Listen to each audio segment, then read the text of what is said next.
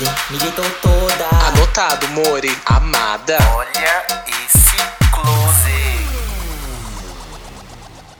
Olá, sejam muito Bem-viados!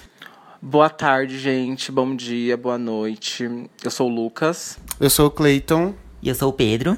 E nós estamos aqui hoje, nesse, nesse sábado pós-carnaval, com um convidado muito especial.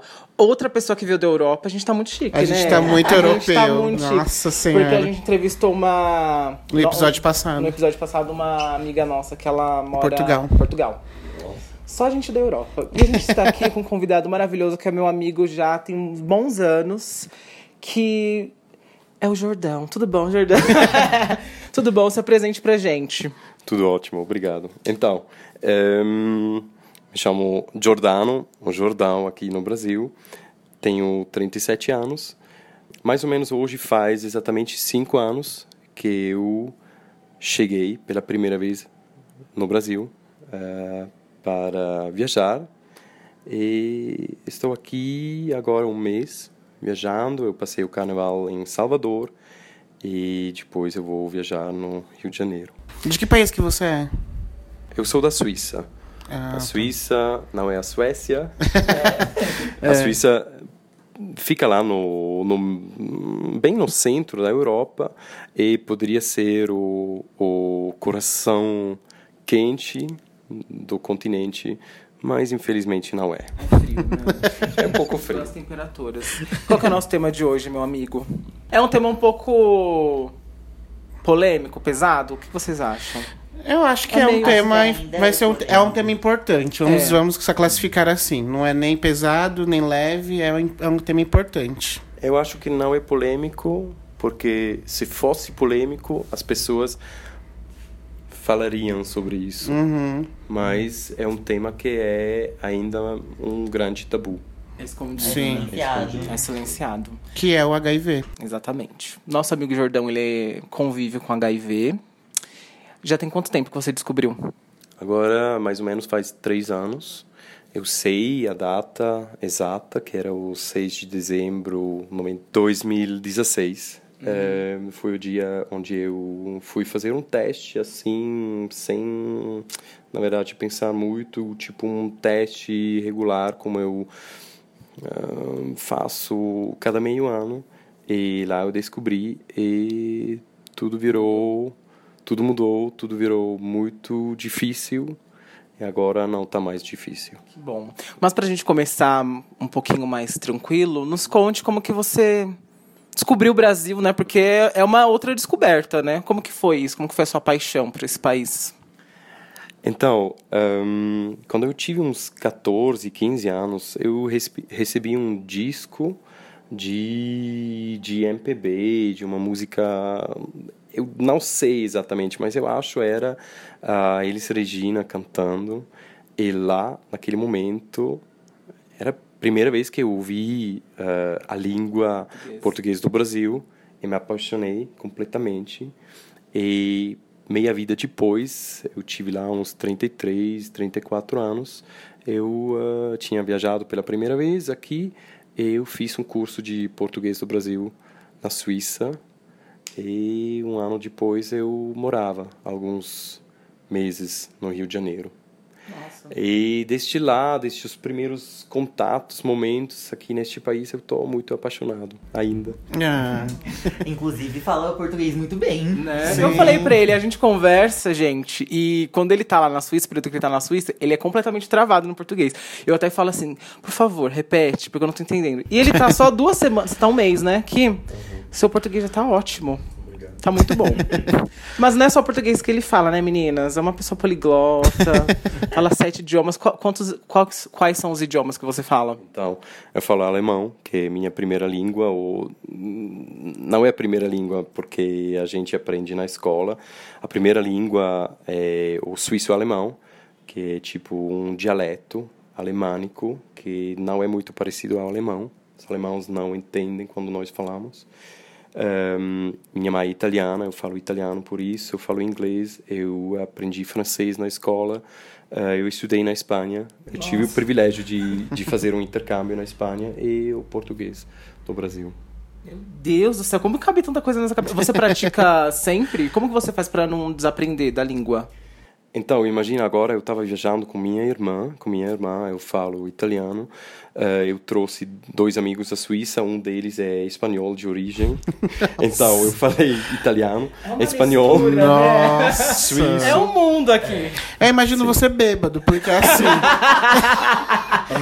Mistura. a gente quando bebe, a gente começa a misturar todos os idiomas que a gente acha que conhece. Então a gente começa, imagina você bêbado, não incompreendido.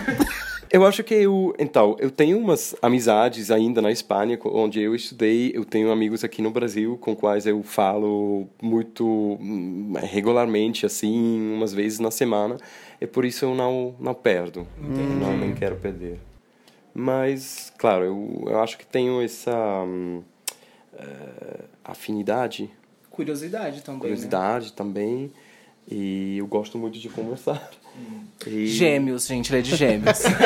Mas eu acho também uma das coisas mais importantes é o, uma coisa que eu tenho em mim é curiosidade, é querer entender o outro. Então viajar para mim também, se eu não não consigo falar com as pessoas, para mim não é uma viagem de você verdade. não se sente dentro da cultura. Isso, exatamente. É, porque você perde mesmo algumas coisas, né? Tem gente que só viaja com inglês e tem países que... Por exemplo, não sei, você já foi pra França, imagino, né? E lá dizem que a galera não gosta muito de quem fala inglês, né? E dizem que eles são meio chatos Mesmo com assim. isso.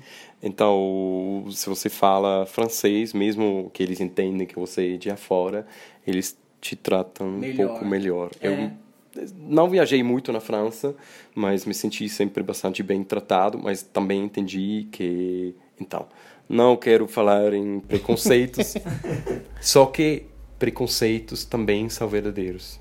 Como assim? Não preconceitos, mas é, mais o, a palavra clichê. você usa, né? Sim, sim. é, o clichê eh, Entendi. de uma pessoa, de um jeito, de, de, de um povo, Também... muitas vezes também é a verdade. Entendi. Estereótipo, né?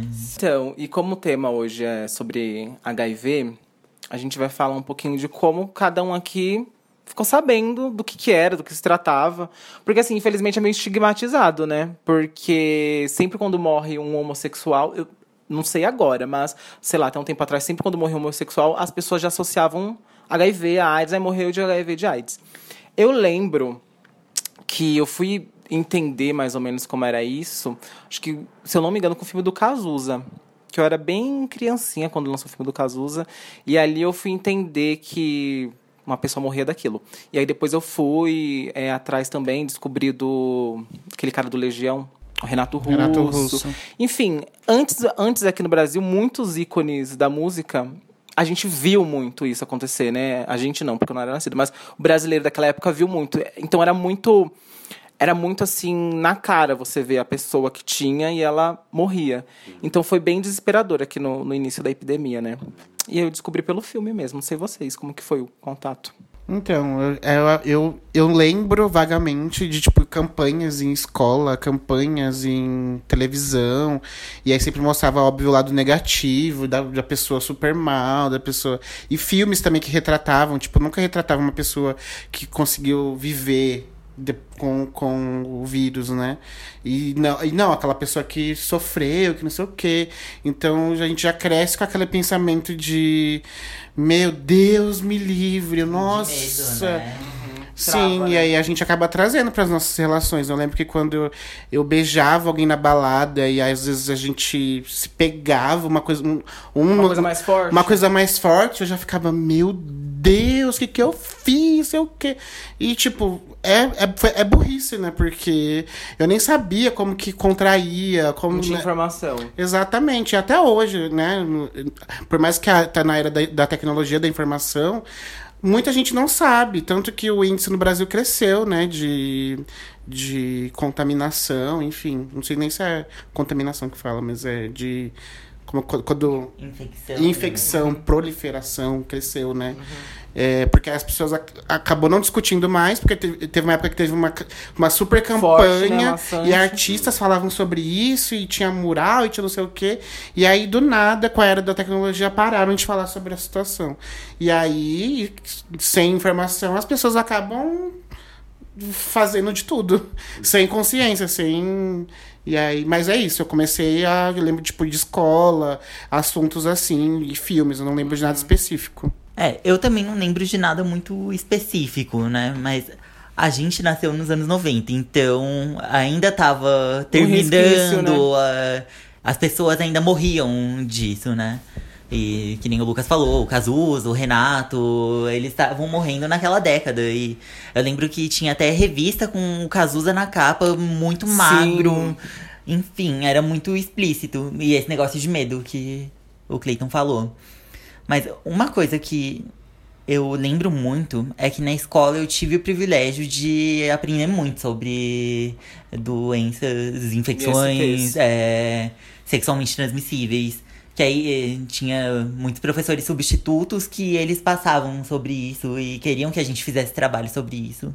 Então, eu não vou lembrar o jeito, se, se foi muito negativo, mas assim, pelo menos eu tive informação. E eu sei como é importante que seja falado na escola. Porque se a gente não falar, as pessoas não vão saber. Ninguém vai atrás. Sim.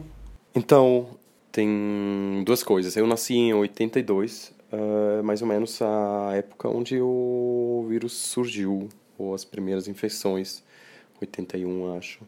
E tem um filme Hollywood ah, bastante conhecido que é Filadélfia, com Tom Hanks. Um, ele é um advogado, algo que uh, se, se infecta de HIV e depois você vê o processo. E eu lembro um, ele com as, as lesões na pele. uh, são imagens muito fortes, muito, muito uh, difíceis para, aguentar. E você fica lá com um medo, um medo enorme. E hoje em dia tem essa separação entre HIV, ser positivo, e AIDS. Uh, porque a AIDS é o estado terminal de, de uma infecção. Então, a infecção é o HIV e se não for tratado, você chega numa doença que é o falecimento do sistema imunitário da pessoa, que ao final é, é AIDS. E AIDS hoje em dia, uh, não sei exatamente como é a situação na África. Eu, eu apoio um projeto no país Zimbábue, que é um país uh, que foi muito machucado pelo ditador Mugabe, que tem lá já faz 40 anos. Um país muito pobre e um, é um projeto de um médico suíço que ajudou os, os primeiros doentes de HIV na Suíça e logo na sua vida ele foi lá naquele país ajudar um, e montar um hospital e tem tratamento então se as pessoas têm acesso a, aos medicamentos um, não você não morre mais a outra coisa que eu que eu lembro então minha irmã eu tenho uma meia irmã que é, que tem 15 anos mais que eu e ela estava casada com um homem que morreu de AIDS uh, em 92. Então eu estava sempre bem informado. Ela não tem. Não. Ela não é HIV. Ela e ele um, se drogaram com heroína, que era uma coisa muito forte, fim dos anos 80 na Europa, acho que aqui também, não sei. Sim. E um, ela, graças a Deus, não se infectou e ele morreu. Eu lembro, por exemplo, meu pai, quando fomos visitar eh, ele no, no hospital uh, ou em casa, eu, eu lembro de uma pergunta no meu pai: um, tá seguro de utilizar o mesmo banheiro? porque ele não sabia. Sabia. Eu tampouco sabia muito bem, mas já na escola já tinha recebido informação, ah, tive passado lá um grupo de ah, pessoas que ah, de pessoas soropositivas. Então, ah, eu era muito novo, mas eu já tinha recebido bastante informação. Então, esses de uma parte essa imagem muito muito pesada do corpo vivo morto quase e ao outro lado as informações que você pode beijar você pode eh, comer juntos Dividir eh, dividir a vida a cozinha o banheiro a cama. Não tem nenhum problema lá. É, Eu lembro, a minha mãe é enfermeira e ela trabalhou na década de 80 no hospital no boom da epidemia. E ela falou que as pessoas não tinham informação de como realmente transmitia. E aí os quartos eram isolados, assim, as pessoas isolavam a, a porta, isolava tudo porque não tinha essa informação, e isolava a pessoa. Então a falta de informação realmente ela, ela causa o preconceito, né? Ela causa a exclusão da pessoa. Sim, até puxando um gancho do. Não tem nada a ver, mas do coronavírus. Que aí, tipo, tem um caso na cidade. tipo, Um exemplo, né? Não tô falando. Aí as pessoas vê que tem um caso, aí tem algum país aí que eu vi a notícia, as pessoas já começaram a estocar comida em casa. É, a- os preços do- dos alimentos aumentaram porque né, aproveitou para ganhar dinheiro do povo. O povo se trancando, saindo de casa com máscara, sendo que eles nem sabem como que funciona, nem sabem qual que é as reações, quais são os grupos de risco, que é o mais importante. Então, é- esse negócio de informação é crucial Tudo, né? pra gente viver com porque é, é o que a gente falou, tipo, o a dengue tem, mata, tem matado muito Mais. mais do que o coronavírus. O policiamento do Brasil tem matado muito mais do que o coronavírus. E aí as pessoas estão entrando em pânico porque não tem informação com uma coisa que. Meu, acabou as máscaras. Eu trabalho em, é, com odontologia, né? E aí a minha chefe falou: vamos atrás de máscaras e tal. E a gente foi atrás de máscaras. Não tem mais nas dentais. As dentais são lojas que vendem produtos odontológicos. Não tem mais. Eu liguei, tipo, em três dentais, não tem mais máscara. Eu acho que é- é- esse é um exemplo muito bom pra se falar nesse episódio, porque tem tudo a ver com a falta de informação. Porque tá, tocaram terror. São Paulo e o Brasil estão parados por causa disso. É, na empresa que eu trabalho. Fora os memes, né, que estão criando, né? A Brasil e os memes. Fizeram uma faixa no aeroporto, escreveram "Bem- Bem-vindos ao inferno, coronavírus. Tipo, tem uma mulher do trabalho, enfim, não vou expor, mas ela não quer contato com as pessoas, ela não quer beijar, ela Que não louca. quer dar a mão pras pessoas porque ela tá com medo.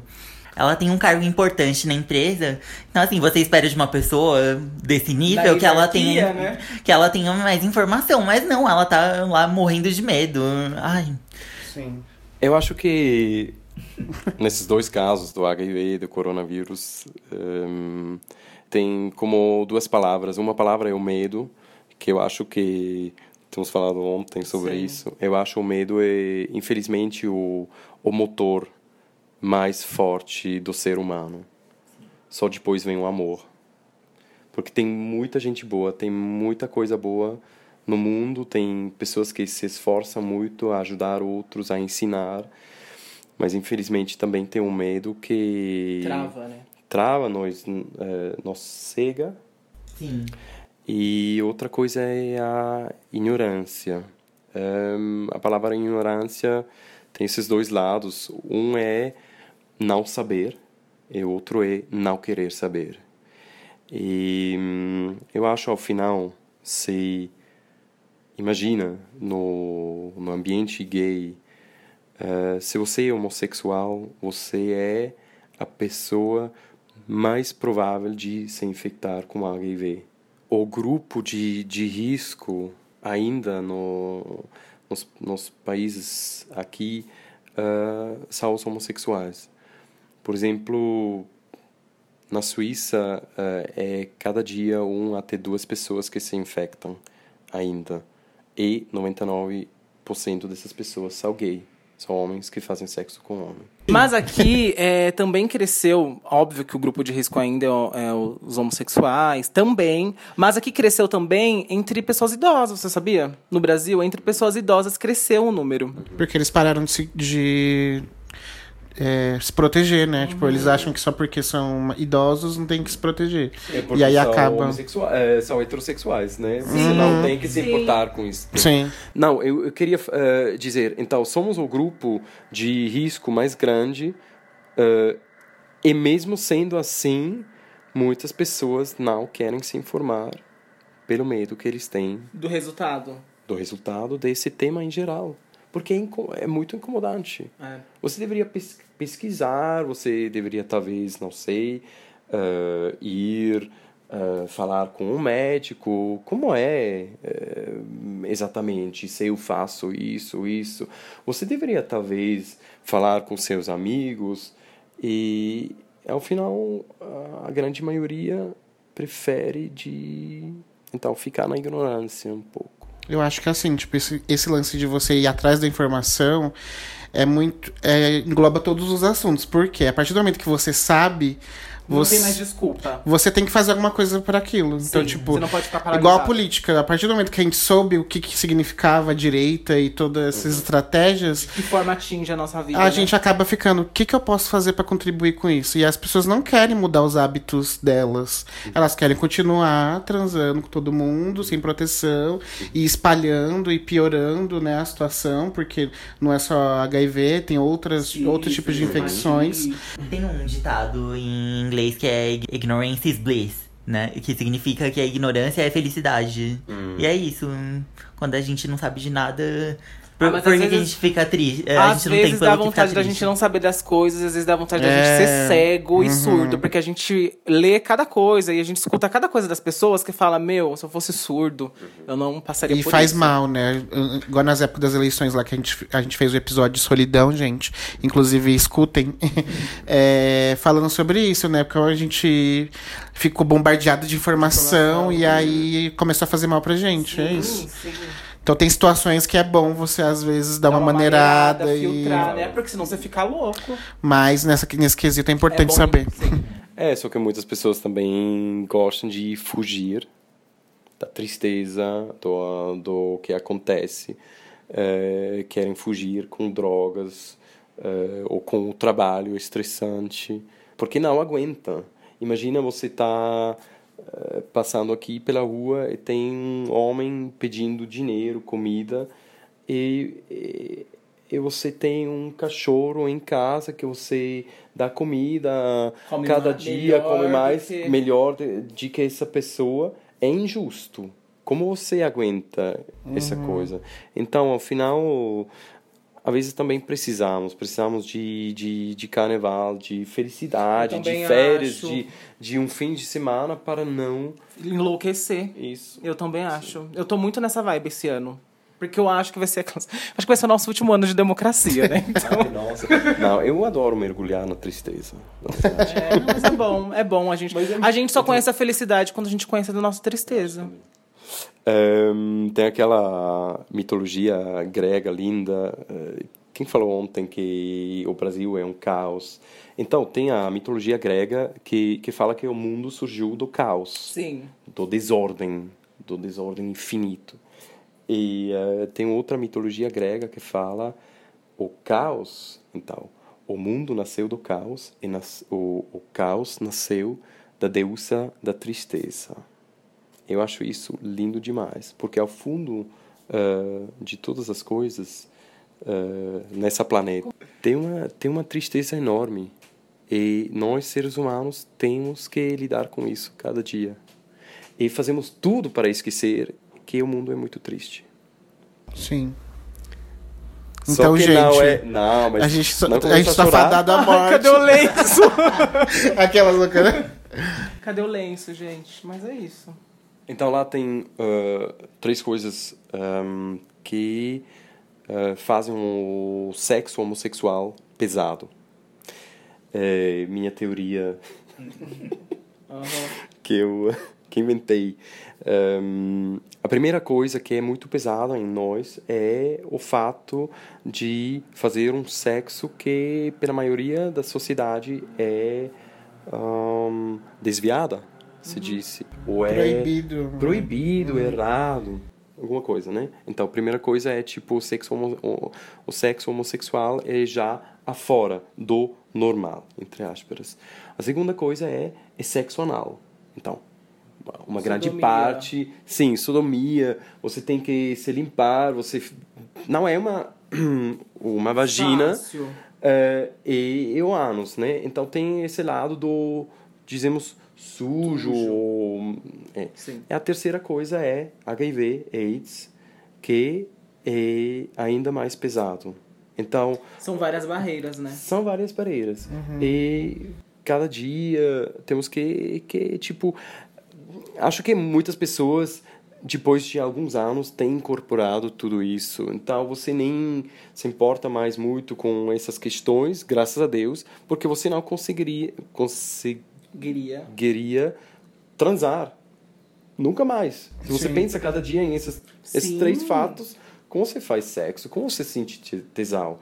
Mas também vem muito da culpa cristã, É isso que né? eu ia falar. Vem É. muito da religião. Claro. Sim.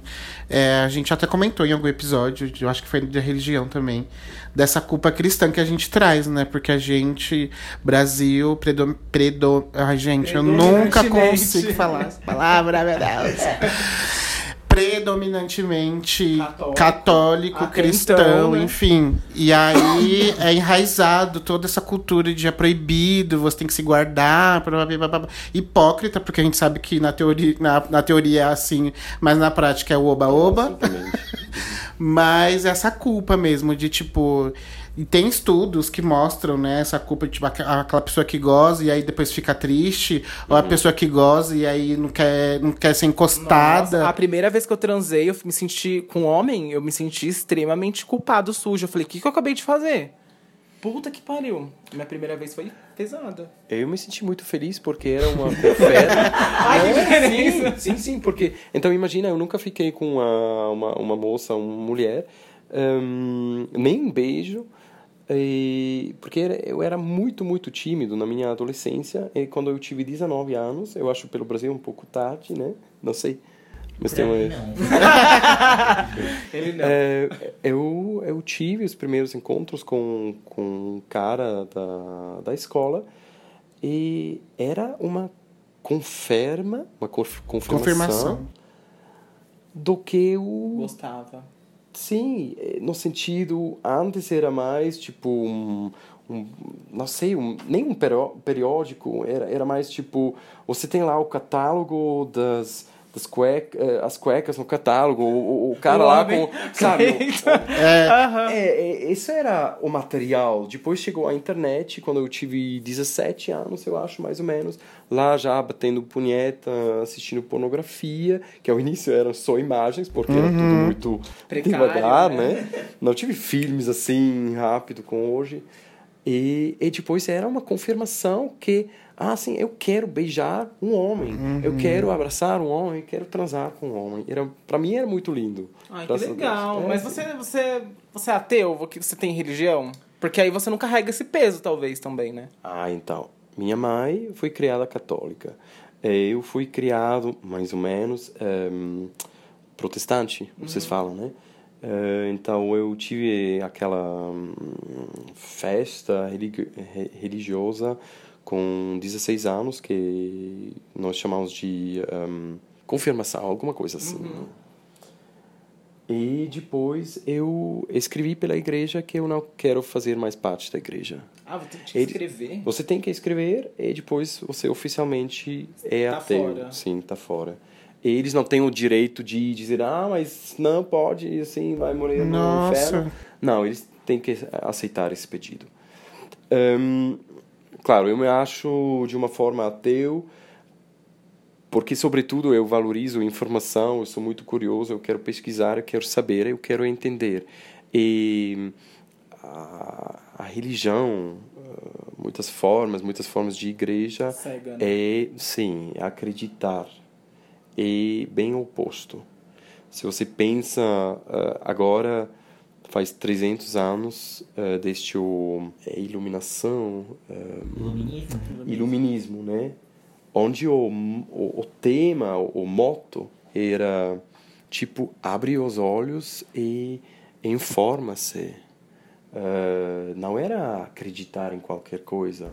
É você mesmo, um ser humano responsável da informação que você recebe. Faz 300 anos e às vezes eu tenho medo que acabou. Que já vamos de novo Voltar na... voltar naquelas épocas bem Eu assombrosas. também tenho esse medo. Aqueles, né? Vai ser um episódio leve, tranquilo. A gente vai tentar fazer uma coisa engraçada. Segunda vez que eu já tô aqui. Ai, meu Deus. Sai, Jesus, sai. Mas a- assim, eu, né, que comecei a vida sexual com 20 anos, não senti tanto isso. Mas e você, Cleiton e Lucas, sentiram que a, a vida sexual de vocês foi impactada com esse medo de Sim, sim. é, ser transmitido? Sim, exatamente pela falta de informação eu tinha muito medo, porque infelizmente eu ia pra esse lado da ignorância. Eu preferia. Eu não sei se eu preferia não saber, mas não era uma coisa tão discutida assim. E eu tinha medo. Eu tinha medo, eu tinha esse medo seu de beijar uma pessoa e, meu Deus, será que eu não sei o que? Eu, sei lá, fazer alguma coisa sexual e. Às vezes até mesmo. Olha a loucura, às vezes no início da minha vida sexual, até mesmo quando eu me protegia pra transar, eu ficava com, com essa noia. Falava, Sim. nossa, não sei o quê. E isso é muito ruim, porque isso que você disse, é, trava a gente, a gente não aproveita. E aí você a gente acaba não curtindo não acaba momento, no curtindo o né? momento. A gente já tem fica- essas travas que você falou, né? Porque já é gay, porque já tem um sexo que é diferente da, do comum. E aí tem mais essa, né? Essa trava. Então, a relação interpessoal com as pessoas, ela fica muito abalada quando você não tem informação. É muito ruim, porque você não se permite, você não, você não se permite gozar, literalmente. fa- Gozar de felicidade, curtir, sabe? Então, trava muito. E é, é foda, né? Porque você quer curtir com a pessoa e fica travado. Sim. E é uma coisa que héteros não, não se preocupam com isso, né? Exatamente. Tipo- Porque eles. Ok, lá tem outro tema, né? Que é a mulher grávida. Que é tudo. ahm, o peso dessa questão fica tudo com a mulher. Sim. Como sim. assim? Então, as pessoas, os héteros, ficam mais livres no Os sentido, homens, né? São os homens héteros. Uhum. Sim. E até hoje tem isso no caso da mulher, porque tem aquela história assim: ah, ele me ajuda quando fala do pai. Não, ele não ajuda, não. Ele, ele, ele faz a obrigação dele, tem que fazer a obrigação dele. Não, né? mas eu acho que o que ele quis dizer é que, tipo, a responsabilidade de se proteger, de ter a Ah, da consciência mulher. de, de vai pegar doença ou não, o homem só enfia a pica. A mulher que tem que pensar em tudo isso, entendeu? Imagina você ser mulher, você faz sexo com homem, você nem curte muito. Não sei, eu falei com as mulheres que, tipo, não é sempre tão fácil de eh, receber, eh, sentir um orgasmo.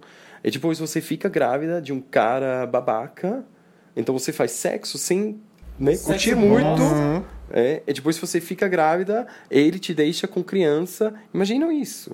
Também Sim. muito pesado. É pesado. Já temos. Mais um assunto aí, gente, pra vocês.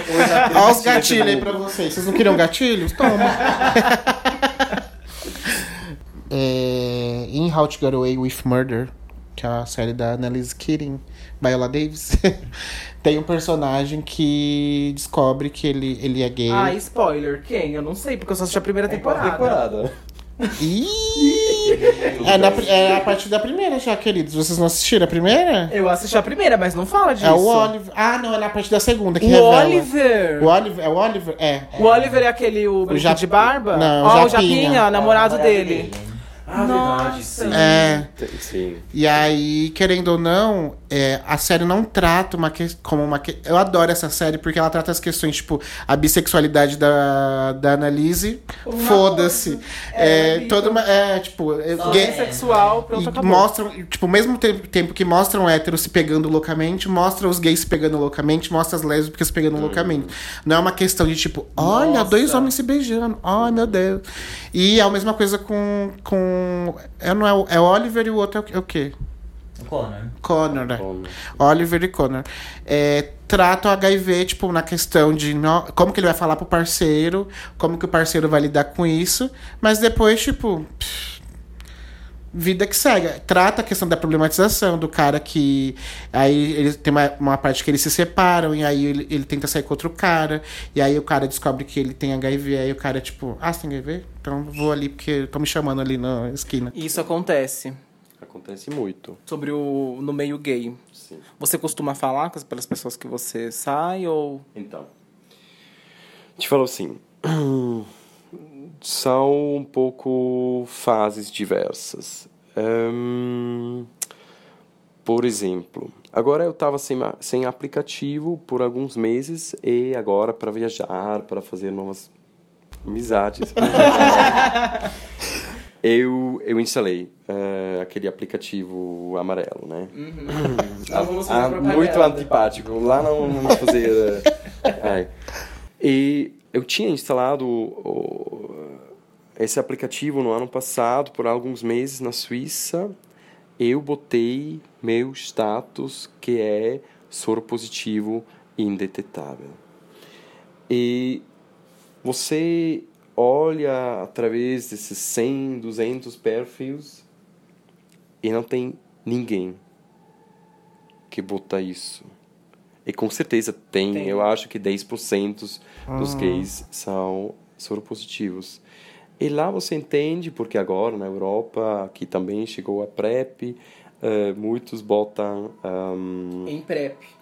eh, negativo em PrEP, que eu acho muitos deles são soropositivos. Ahm, tudo bem, essa questão, se você quer, tipo, se expor, é uma outra questão que você tem que, hum, não sei, pensar muito sobre isso. Eu não, eu sei só uma coisa. Agora eu ahm, faz três anos que eu eh, fui infectado, que eu sei que eu sou soropositivo e sei que é um pouco cafone de falar essa frase, mas eu não tenho medo nenhum de nada. No sentido que, claro que eu tenho medos, ficar sozinho, não sei que, coisas lá. Ahm, mas eu não tenho o medo que se alguém sabe disso, eu ah, ficasse exposto, que me faria mal de uma forma social, perder emprego, não sei. Ahm, acho isso não é mais muito possível.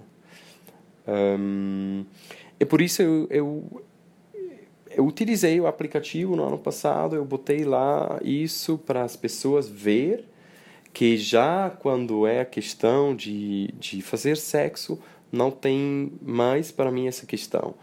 Quero falar antes ou, tipo, é simplesmente uma transa, tudo bem, não tem nenhuma importância. Então, indetetável. Ah, eu anotei uma coisa que é um pouco. ahm, talvez um pouco Teórica demais? teórica demais ou complexa demais, que é eh, o gato de Schrödinger.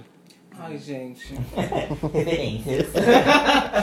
Mas é é importante, mas é importante ter né, um, Então. um contexto. Ahm, mas lá vamos, vamos logo. Então, indetetável quer dizer ahm, você tem quando você tem quando você está infectado com HIV, o vírus entra no seu corpo eh, através do do sêmen da pessoa infectada. Eh, entra no seu corpo e se vai duplicar e duplicar e duplicar. Então, ao início você tem uma ah, quantidade de vírus no sangue que é muito pouco, mas vai ser reproduzido, reproduzido assim, de uma curva assim, eu não sei como, ahm, é, logarítmico no sentido que depois do duplo vira o, vira o quadruplo, assim tal. Então muito rápido. Então normalmente se se fala que quando você está infectado, quando você tem esse contato ahm, com uma pessoa que eh, infecta você, dura um mês, um mês e meio, dois meses, até que você ah, está com HIV, ah, no sentido que você tem uma ah, concentração do vírus no sangue que, que pode ser perigoso para outras pessoas. Então você vai lá, o vírus crescendo no, no corpo de você, e até que chega um momento, porque o vírus entra, qualquer vírus de influenza, e o seu sistema de um, Imunológico. imunológico vai combater. É uma guerra. Então, eh, o sistema imunitário produz anticorpos eh, para combater. Só que o vírus HIV é muito forte. É uma guerra que não dá para vencer. Ainda não. Você vai perder essa guerra. Você, muitas pessoas, e isso passei, passou também comigo, vai se sentir Nunca na minha nunca na minha vida antes me senti tão fraco, sem energia nenhuma. Tipo, eu não sabia o que está passando no meu corpo. Me senti eu queria dormir. Eu, eu, eu fui ao trabalho, eu me senti tipo, ai, nossa, eu não, Cansado. cansado, mas de um, eu lembro um dia, uma tarde, eu tipo, eu dormi lá no escritório. Tipo, uma meia hora. E minha amiga do trabalho falando assim, nossa, você, tudo bem? É. Depois eu falei, ah, não, mas não sinto bem, já faz uma semana. Ah, mas vai fazer o exame de sangue, talvez você não tenha bastante vitaminas, ou não sei lá, f- aço, ferro, Ferro. ferro no sangue, coisa assim. Então, o corpo, o sistema imu- imu- imunitário vai, vai combater, mas vai perder essa guerra. E depois vem uma fase onde eh, tem quase uma balança entre o vírus e o sistema imunitário. Isso pode ser um ano, dois anos, sete anos, depende, um- depende um pouco da sua predis- predisposição, até que você, sem descobrir, até que você depois ah, vai perder a saúde de órgãos principais do seu corpo e você vai estar no estado de AIDS e morrer ao final. Porque o corpo não aguenta mais. É tipo, imagina. Eu estou lendo um livro agora de um escritor italiano. Ele começa assim, eh, com a frase: eh, Um dia eu estava com febre, a febre nunca mais passou. E lá, através de uns meses, ele descobre que ele está com HIV. Mas imagina você não descobrir, por anos e anos, cinco anos, dez anos, o corpo constantemente está combatendo esse vírus. Constantemente. Imagina o que está. É tipo estresse do trabalho também. É tipo um câncer não descoberto. São coisas assim que acontecem nesse, no- em, em nossos corpos e usa muita energia. Então, quando você toma remédio, ahn, para explicar, ahn, você fala ahn, de vírus por mililitro de sangue. Quando eu fiz meu teste, aquele teste lá icônico para mim, eh, onde eu descobri que eu sou soro- soropositivo, eu tinha uma concentração de 700 mil vírus por mililitro de sangue.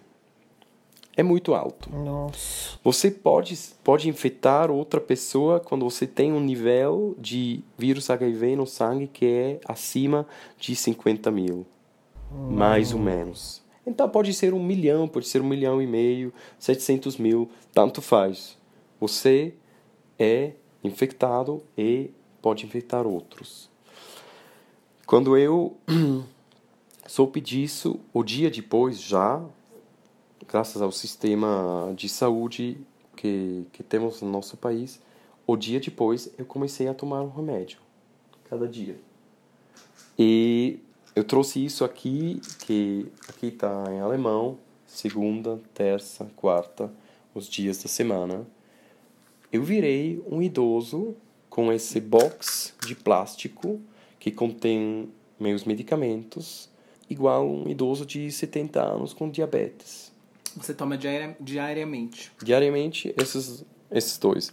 Esse, o que, se você usa PrEP, seria isso, e outro mais, que é diverso. E nem sei, nem sei explicar o que tô tomando de verdade. Me explicaram as coisas que, tipo, esse medicamento, ah, de uma forma, faz uma barreira. Se você for. Porque muitas pessoas falam, ah, mas eh, não é se- sexo seguro assim, você pode se reinfectar com Isso. a PrEP e tudo isso. Então, eu li ah, no ano passado uma pesquisa que não tem nenhum caso nos últimos 25 anos comprovado que alguém soropositivo depois com tratamento foi reinfectado. Não existe isso. Se você tem, toma um remédio, porque a PrEP é isso, tomar um remédio para fazer uma barreira ahn, do, do sistema imuni, imunitário para se o vírus chega no seu corpo, porque tá, imagina alguém gozando dentro de você, o vírus está lá no sêmen, mas depois não pode se reproduzir. E então, ao início, isso foi bastante pesado. Tipo, essa caixa aqui de plástico que contém os remédios, cada dia me lembrando, você é soro positivo, você é soro positivo, você é soro positivo. Foi muito pesado. Eu lembro de um dia onde eu, eu tinha a impressão que eu tinha Você chegou a ficar com depressão quando você descobriu? O início, alguma coisa Sim. assim? Sim. Ahn, tive um dia onde eu não lembrava mais se eu tinha. Por isso eu comprei essa caixa, né?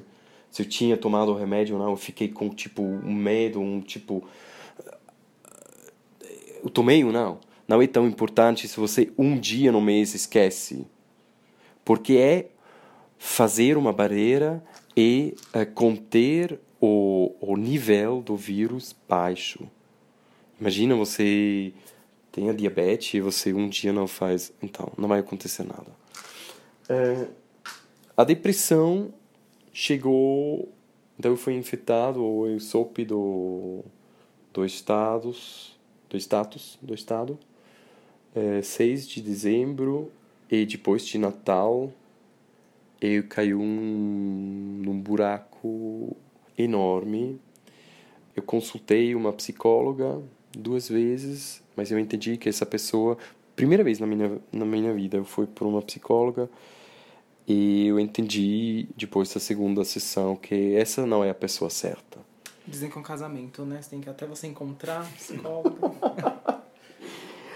E graças a Deus, eh, um, depois eu fui para um psiquiatra eh, uma vez e eu expliquei tudo isso uma hora e ao final ele me falou: Olha, eu acho que nesse momento onde você está, eu não sou a pessoa certa, mas vou te indicar alguém. Ele me indicou um homem que agora tem 81 anos, que é psicoterapeuta, que é uma das pessoas mais legais que eu conheci na minha vida, é um dos meus salvadores, assim, porque eu mesmo também me salvei, entendi logo. Ahn, e ele me ajudou muito, muito em aguentar a tristeza, entender o que aconteceu, também não fugir das coisas, ah, conseguir falar. Eu consegui, três meses depois, de falar eh, com meus pais que eu sou soro positivo. Foi tipo o segundo coming out, porque o primeiro eu não tinha feito. Eh, o primeiro coming out, assim, com meus pais era.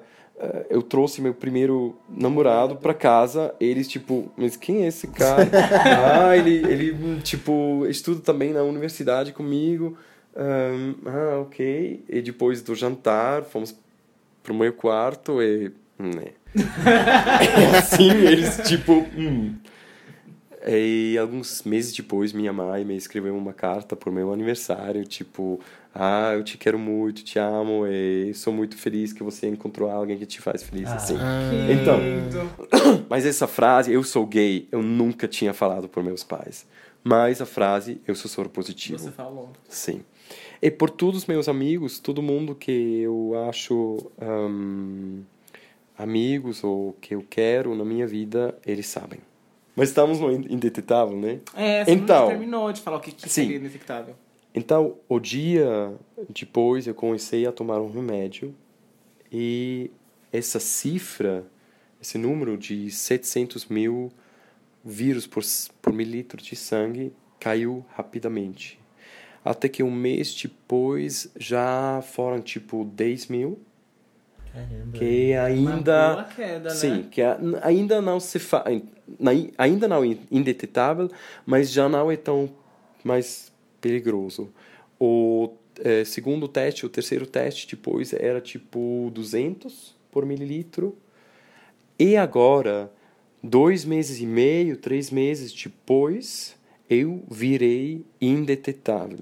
Quer dizer o teste de sangue de HIV mais moderno que existe ao momento não consegue mais detectar se você tem acima de 20, não 20 mil, 20 vírusinhos por mililitro de Nossa. sangue.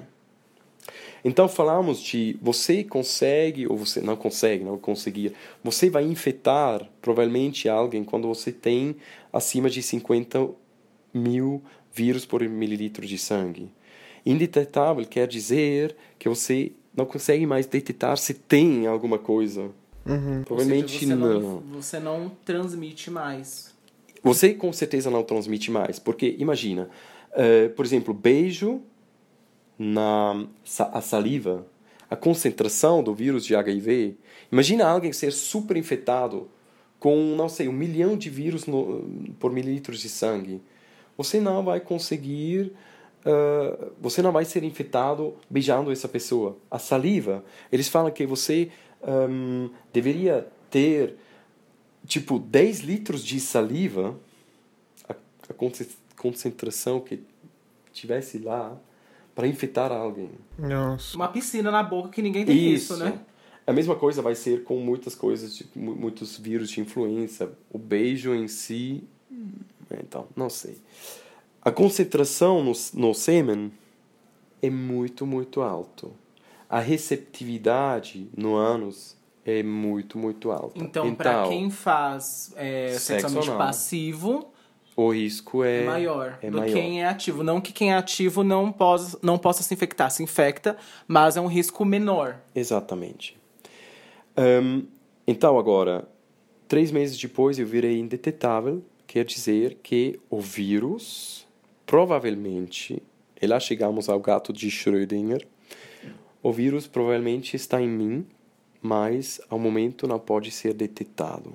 E a concentração no meu sangue, no esperma, é tão ah, pequena que não posso infectar ninguém. Eh, o gato de Schrödinger é, é, é um experimento eh, de pensamento que um, como se diz, um científico de física, um professor da Alemanha que se chamava Schrödinger, ele inventou. É tipo, você bota numa caixa um gato e você depois, eh, de uma forma ou outra, vai entrar um gás nessa caixa você não sabe se o gato está vivo ou morto. Por isso o gato de Schrödinger. Eu não sei se o vírus ainda está em mim ou não.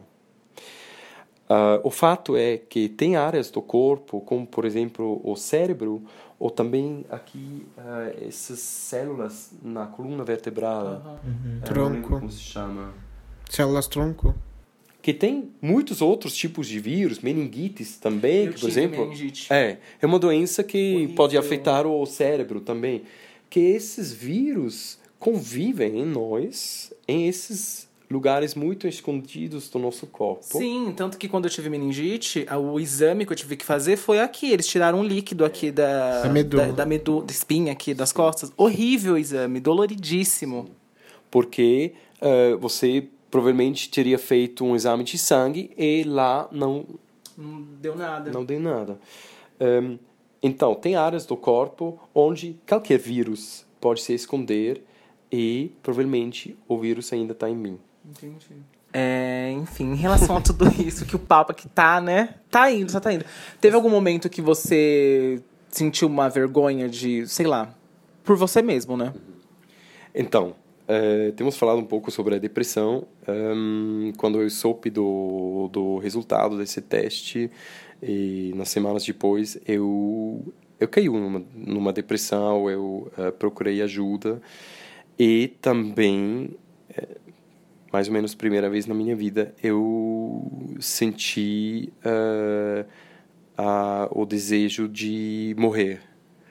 eh, de me suicidar, porque é, hoje em dia me, me, não me parece ridículo, porque ainda entendo que a sensação era tão, tão forte. E uma dessas sensações era a vergonha.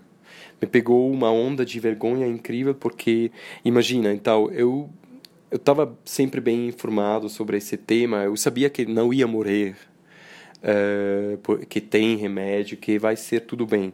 O remédio, também essa história, um, você tem que imaginar as pessoas nos anos 80, os remédios que eles receberam. Os médicos, a, as empresas farmacêuticas nem sabiam direito o que eles estavam fazendo. É muito, né? sim, a AZT. E muitas pessoas praticamente uh, tiveram o sistema imun- imunitário destruído por remédio que era tão forte que você não aguentava. Imagina. Então, os primeiros, os primeiros remédios que de verdade não eram tóxicos, assim que ajudavam a pessoa manter a, a, o estado, a saúde do sistema imunitário, eh, um, saíram em 96. Na série Pose, tem uma parte que eles falam um pouco sobre isso, porque te- tem uma personagem lá e ela descobre que ela é portadora. E aí tem uma parte que ela fala que ela vai começar a tomar os medicamentos. E a galera fica morrendo de medo, porque todo mundo fala, a partir do momento que eu comecei a tomar o remédio, a pessoa piora. E aí que a pessoa morreu. Então, é porque, não, se, eu não, se eu não me engano, me corrija, por favor, depois, alguém que estiver ouvindo. Se eu não me engano, o azeite ele era usado para tratamento de câncer. Então, era tipo, totalmente. Não tinha uma. Eu posso imaginar que era tipo para parar o crescimento de células, alguma coisa assim, que as coisas não se não vai se, se duplicar assim, mas não era um tratamento Adequado. adequado, por nada. Então, 96 Desde lá existem remédios que você aguenta, que eh, você vai ter uma saúde estável. E em 2008, agora estamos em 2020, que tem PrEP em todo lado quase, então parece. Mas 2008, na Suíça, um professor de uma clínica, ele falou num congresso que se um soro positivo toma o remédio como deveria, com frequência, ele não pode mais infectar ninguém. Ah, foi em 2008. 2008. E vocês pensam, uau, nossa, estamos em 2020 pensando, tipo, é uma novidade. Não é. Só que também na Suíça, a primeira campanha falando sobre indetetável surgiu em 2018, 10 anos depois. Nossa. Então, às vezes tem essas, essas dúvidas sobre a política de saúde, porque eh, isso é também muito Foucauldiano, que ele falou sobre o poder controlando certas coisas, acontecer ou não acontecer. E ah, eu me pergunto já muito tempo, já faz muito tempo que eu me pergunto por que não se falou mais sobre isso antes. Eu sabia mais ou menos desde 2010 que se você toma remédio você não pode infectar ninguém. Eu encontrei um cara mais ou menos em 2012, eh, o, a- o primeiro homem que eu eh, conheci assim, que eu saí com ele eh, por um tempo, que frequentava ele por um tempo, e desde o início ele me falou, ele me mostrou os, os remédios, ele me falou se eu soro positivo. Eu falei, ah, tudo, tudo bem, eu estou informado, não vai acontecer nada. Hum, então, essa informação confirmada por pesquisas eh, já existe muito, muito tempo. E só que não existe em nós, nosso ambiente, eh, não queremos saber. Fala uma coisa que eu tenho uma dúvida. É... Como que a relação. Você é uma pessoa viajada, você já viajou bastante bastantes países.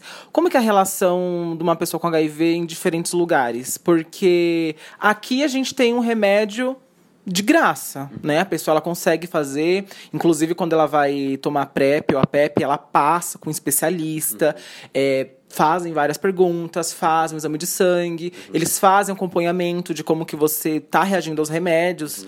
Então é bem, eu eu achei bem bem certinho, sabe? Bem regradinho. Como que em outros lugares? É pago esses remédios em outro lugar? É muito caro? Qual que é a relação da- dos outros lugares que você já foi, dos, dos outros países com, com esse tema? Então, eu tenho viajado um pouco, mas em, tipo, três continentes. África, Europa e a América do Sul.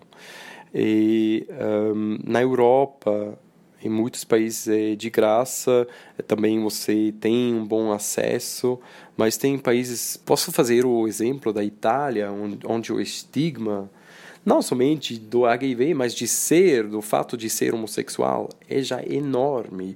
Então você lá ir ao médico assim falar, olha, eu gostaria de fazer um teste de HIV, já é vergonhoso. Já muitas pessoas nunca fazem porque eles não querem ir ao médico no vilarejo que conhece a família inteira, que trata a mãe, ou a avó, e tudo isso, imagina.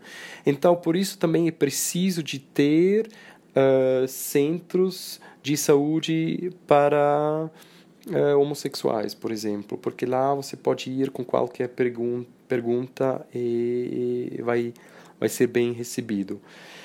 Um, o oposto disso, eu viajei três, quatro anos atrás, um mês inteiro na Colômbia e não conheço esse homem ainda porque era só através de um aplicativo que ele estava, não sei, 500 quilômetros numa outra cidade. Ele tem, acho, mais ou menos 24 anos.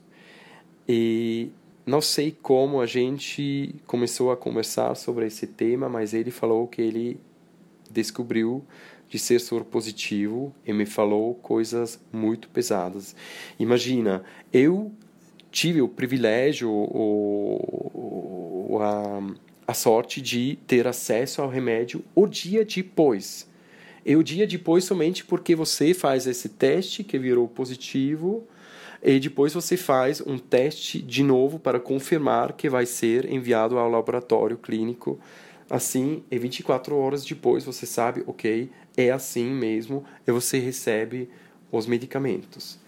Ele me, me tinha falado lá que ele, que ele fez o teste que era positivo, que ele era positivo, mas ainda três, cinco meses logo, ele ainda não tinha acesso Ao aos remédio. remédios. Nossa. Então imagina essa pessoa ficando com esse medo e não ter acesso ao tratamento.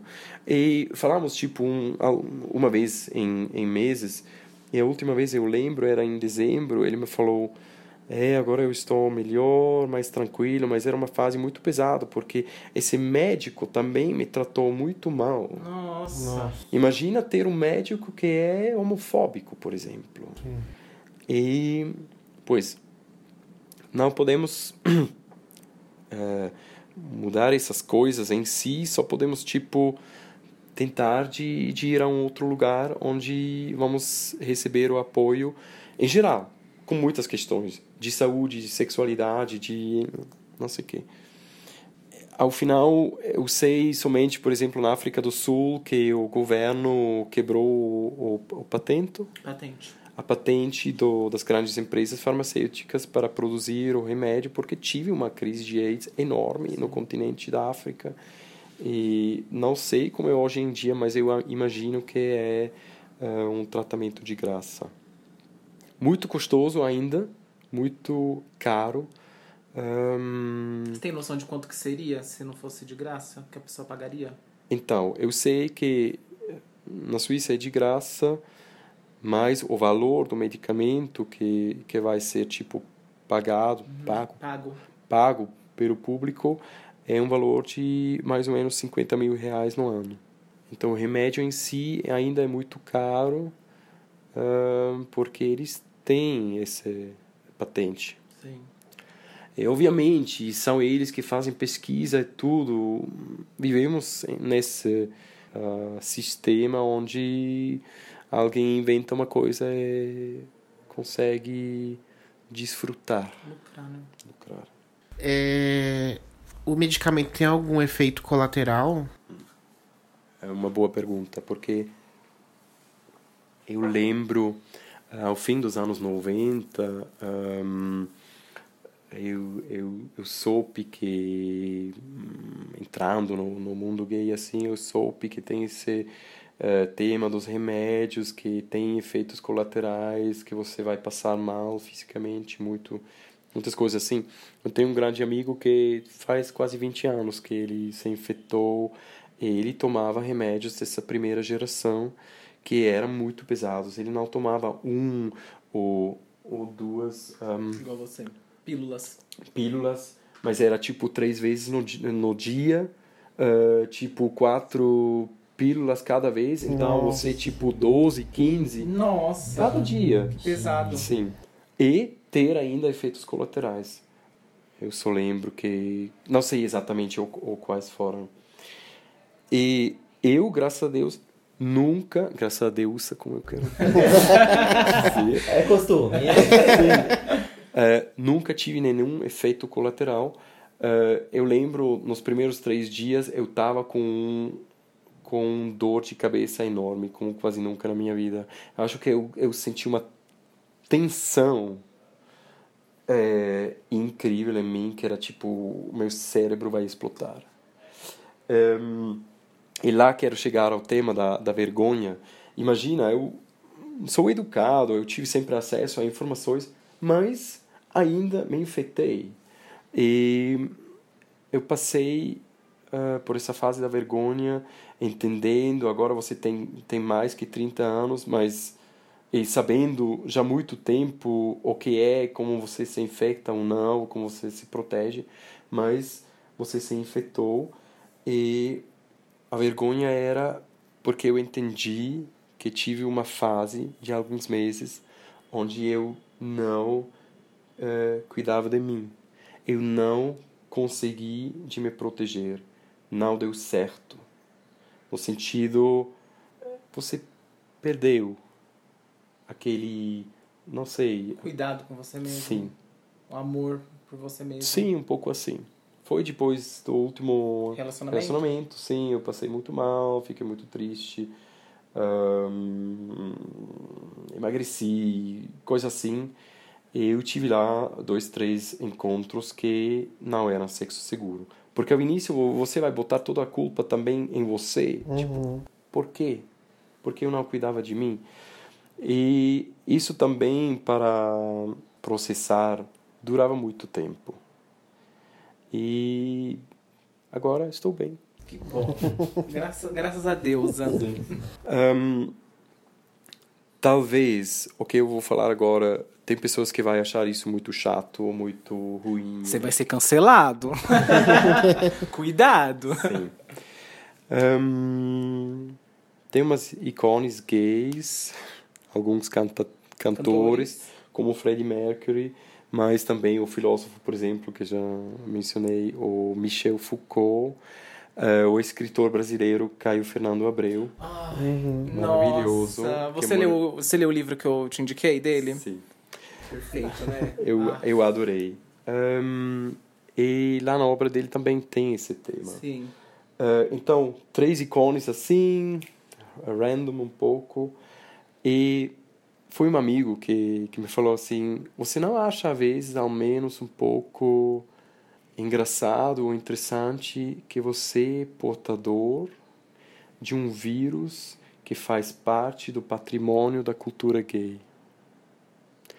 E você é portador desse vírus, é portador de uma história incrivelmente triste, pesada, que é uma história que fala sobre a exclusão, sobre o medo, sobre a morte.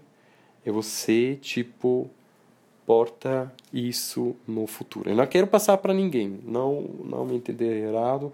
E não sei se é um bom pensamento assim, imaginando que uma parte de Freddie Mercury Tá é de Michel Foucault também. Então, não sei. Talvez é chato, talvez é. Entendi. Sim. Você carrega um legado. né? Sim. Mas eu acho também que é. Eu entendi isso para mim, tal, também falar com você sobre esse assunto, eh, botar no meu perfil, ahm, informar as pessoas antes de, de. Porque não sempre faço, mas a- às vezes eu faço, eu falo antes: olha, a situação é essa, se você ainda quer, duvidando que a pessoa ainda quer, ahm, eu acho que é uma forma de eh, ativismo, Sim. quase político um pouco. Sim. E eu acho que esse lance que você falou do Fred Mercury é uma forma de você. Não empoderamento, mas de você criar força. pouco, sim. Né? Sim. De tipo, meu, Sim. não, não é.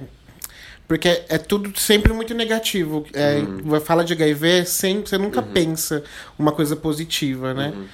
E aí você ter essa história ou esse legado Uhum. te traz força pra você continuar a viver. Porque pensa, você só tiver coisa negativa sobre a doença, Uhum. se você só ser excluído por conta da doença. É, você ainda teve o privilégio, de você ainda teve apoio, você Uhum. teve é, recursos, né? É também ter o privilégio de viver nesses anos onde já tem remédio, onde tem quase uma forma de cura, onde você não sabe direito se o vírus ainda está em você ou não, Ahm, em vez dos anos 80 e 90, Que era a certeza da morte, né? Sim, que era a certeza da morte e também tem um amigo que ele tem mais ou menos uns 60 anos, ele me falou uma vez, nos anos 80 você foi a... eh, como se disse, quando alguém morre você faz o... Luto, Não, o funeral. velório. Sepultamento. Você foi lá quase cada semana porque um amigo de você morreu. Sim, Ah, isso se fala muito em era. pose. Imagina isso. E o problema também, eu acho às vezes, eu acho tipo, eu acho bom que não não deveríamos mais viver com esse medo, mas ainda muitas pessoas seguem com o medo, com o tabu, com o estigma. Não deveríamos mais, mas também às vezes me pergunto de que exatamente em nosso ambiente podemos ser orgulhosos. Porque eles que lutaram, a maioria está morto.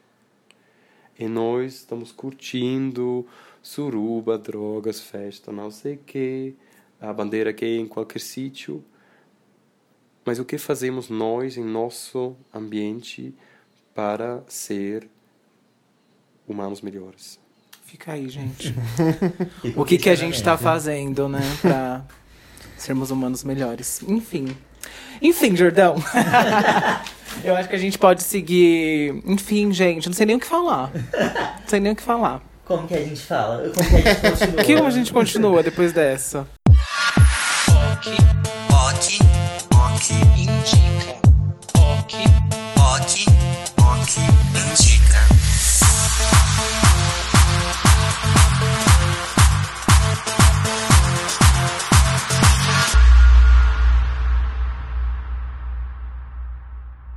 Vou indicar um HQ que se chama Pílulas Azuis, que é muito, muito bom. Ele fala de um casal heterossexual que a moça convive com HIV e é a relação um do casal. É uma história verdadeira, né? É baseada em fatos. Como que é a relação de um casal onde é soro discordante, né? Que se fala. Onde são soro discordantes. E é muito bonito, assim. E o final, você espera. Ai, gente, não é spoiler, mas você espera uma coisa super trágica e não é. É um final que você. Ai, caralho, que bom, sabe? É muito legal. Então procurem Pílulas Azuis, é maravilhoso. Ele trata de um, te- um tema pesado, mas de uma forma leve, vamos dizer assim. E eu acho, um- sei lá, acho um bom caminho para você se informar, sabe? Um pouco de cultura também. Vamos mostrar um pouco de cultura para esse povo. Bom, a minha indicação não é o canal dela voltado a isso, né? Que é a Jut Jut. E ela tem um convidado chamado Gabriel. Ela tem, eu acho que, uns três vídeos com ele. E ele é soro positivo. E, se eu não me engano, é indetectável também. E, e aí ele fala. Foi aí que eu tive o primeiro contato com uma pessoa que era soro positivo e que levava isso de uma forma positiva a vida, sabe? Tipo, não era aquela coisa de, ai meu Deus, vou morrer, não sei o quê. E aí foi um tapão na minha cara, porque foi deu na cara de todos os meus preconceitos e todas as minha a minha falta de informação. Então acho que para você que quer saber mais ou iniciar e ver uma forma, porque querendo ou não, o Jordão é gringo, não é uma coisa, não é uma vivência nossa. Então se você quer ver uma, uma, uma experiência de quem tá mais perto da gente e da nossa vivência, eu recomendo e é, eu acho que são três vídeos, é só colocar lá Jutsuti Gabriel e aí ele vai falar as experiências dele, como que, como que foi o processo de aceitação e tal. E, e aí eu lembro que ele fez. Ele tem uma tatuagem no, no, antebraço. no antebraço, que é um relógio. É uma ampulheta, né? De, de areia. E aí ele foi falou que pra enfermeira. É, tem horas que o tempo tá acabando, mas pra ele tem horas que o tempo tá começando. E aí eu lembro que mexeu muito comigo esse, esse, essa tatuagem que ele fez. Eu fiquei e não só pra HIV, mas pra outras questões de vida, né? Então eu recomendo esses vídeos. Gente, eu não tenho só uma, nem só duas indicações, eu tenho três. é, a primeira, que é musical pra variar, é o Like a Prayer da Madonna, o álbum. Assim, esse álbum é um dos meus favoritos dela pelo motivo de família. Eu me identifico muito com o que ela fala sobre família. Mas é, por dois motivos eu vou indicar nesse episódio. Um é, no encarte do CD ela traz informações sobre AIDS. Em 89. Então isso era muito importante. E uma das coisas que ela é, falava no encarte era que a gente tinha que as pessoas tinham que tratar as pessoas soropositivas com carinho, não excluir. Eu acho isso muito importante. É, e o segundo é porque tem uma música, Spanish Eyes, que ela fala é, de como ela perdeu um amigo. Não é a única música que ela fala sobre isso. Ela fala também no álbum seguinte, Neurótica. Eu não vou lembrar o nome da música agora, gente. Mas enfim, ela. Como ela perdeu amigos, não, não foi só um amigo que ela perdeu na época, ela perdeu vários amigos pra, pra AIDS. Então, por isso que eu vou indicar. A segunda indicação é nacional, é um livro. É, Vão ser dois livros que eu vou indicar aqui, os dois eu li esse ano. É, um é o Carandiru, do Drauzio Va- Varela. E ele escreveu sobre a vivência que ele teve nos anos 80 barra 90, então tava no auge. Que ele entrou no Carandiru pra fazer palestras sobre é, doenças sexualmente transmissíveis. Então, e aí ele acabou ficando pra tratar os presos e tudo mais. Mas, enfim, os presos lá conviviam com a doença. E a terceira é um livro que o Lucas deu pra gente, eu fui ler só esse ano. Finalmente! é um YA, né? Eu É acho um, que YA é, é um dos melhores YA que eu li na vida. É que muito é dois garotos se beijando. E uma das melhores coisas do livro é que o narrador do livro é. Os narradores, né? Eu não entendo como um narrador só. Mas os narradores são, do livro são pessoas que. são gays que já morreram. E eles morreram na época da, da epidemia. Uma coisa interessante que é aquilo que você disse, né? O que nós hoje em dia estamos fazendo, estamos curtindo, estamos Sim. nas festas, blá blá blá. E eles lembram muito disso. Uhum. Porque eles falam assim: se hoje em dia você tem direito de sair fazendo suruba, sair de mão dada com seu namorado, é porque nós aqui no passado levamos muito tapa na cara pra hoje em dia acontecer isso. Sim. Não, é esse o ponto. O... A história principal do livro são os dois garotos se beijando, que eles estão se beijando pra bater o recorde mundial e eles estão militando, né? é, mas o, o ponto que me pegou no livro foi isso, o narrador ser é, serem essas pessoas. Enfim, é, apenas isso, essas três indicações. E você? Enfim, ahn, tem um documentário que se chama Carta para Além dos Muros, que eu acho muito informativo, muito, então, obviamente pesado pelo tema, eh, também entra pela história eh, dos anos 80, a situação no Brasil. É um, um documentário sobre HIV e AIDS no Brasil. E Carta para Além dos Muros, o título é do escritor eh, Caio Fernando Abreu, escritor brasileiro que eu conheci através de você, que eu eh, super recomendo para todo mundo, porque ele tem uma delicadeza de expressar coisas difíceis, coisas lindas que, nossa, É muito, muito É lindo. Ehm, tive só uma coisa que eu gostaria eh, dizer. Eu acho que, por exemplo, hoje em dia você fala muito sobre, por exemplo, eh, LGBT e com sabe, por exemplo, qual é qual é a forma certa de pode cortar isso de Aham, tá, pode. Eh, qual é a forma certa de adressar uma pessoa trans, por exemplo? Ah, sim. né? Tem muita coisa desse. Eu acho que nesse meio ambiente, se já, está, se já queremos estar um pouco mais nesse vibe de talvez political correctness ou de tratar as pessoas com mais carinho, eu gostaria ah, se chegarmos a um ponto onde nós, gays, podemos ah, facilmente falar um com o outro já no aplicativo de pegação, Ahn, você está afim de quê? E depois, ah, como você costume ah, de fazer sexo, que é sexo seguro para você, é usar camisinha, é a PrEP, ou você é, é soro positivo indetetável.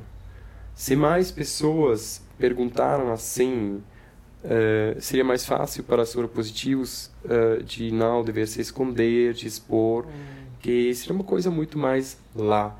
E ser gay também é se expor numa sociedade onde a maioria não é assim. Ser soropositivo é se expor num, num ambiente onde a maioria não é. Perfeito. Não, porque tem, tem as perguntas padrões, né? Oi, você é ativo ou passivo? Então, ao mesmo tempo que você consegue perguntar isso, você também consegue perguntar isso que você falou, de se a Eu pessoa. entendi que é pra, no caso da das pessoas trans, é como a pessoa costuma se identificar, né? Exatamente. É, Entendi, porque Sim. tem gente que você, você prefere ser chamado no feminino, no masculino. Então a Sim. pergunta é melhor do que você já chegar na ignorância com a pessoa, tratando no masculino, sei lá, fazendo uma merda. Então é melhor perguntar, né? Do que ficar na ignorância.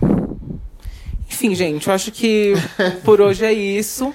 Se informem, vão atrás da, da- das nossas indicações. Eu agradeço muito por você ter dado essa entrevista. Ter se aberto nesse nível com a gente, sabe? Eu sei que não deve ser tão fácil assim, mas como você é uma pessoa já bem resolvida, é, talvez seja um pouco mais fácil agora no momento, né? Então agradeço muito você ter aberto sua casa, seu coração, sua voz para os nossos ouvintes. E é isso. Muito obrigado a vocês todos. A vida é uma festa. Nunca esquece. E usem camisinha, gente. Exatamente. Mas se não usar, a vida continua. É. Não para por aí. E pra quem quer seguir a gente nas redes sociais, nós temos o Instagram, arroba Bemviadospodcast. Estamos também no Facebook, Bem Enviados Podcast. No Twitter, como Bemviados Underline Pod. Temos o e-mail no Gmail, que é bemviadospodcast.gmail.com. Um beijo e continuem Bem-viados!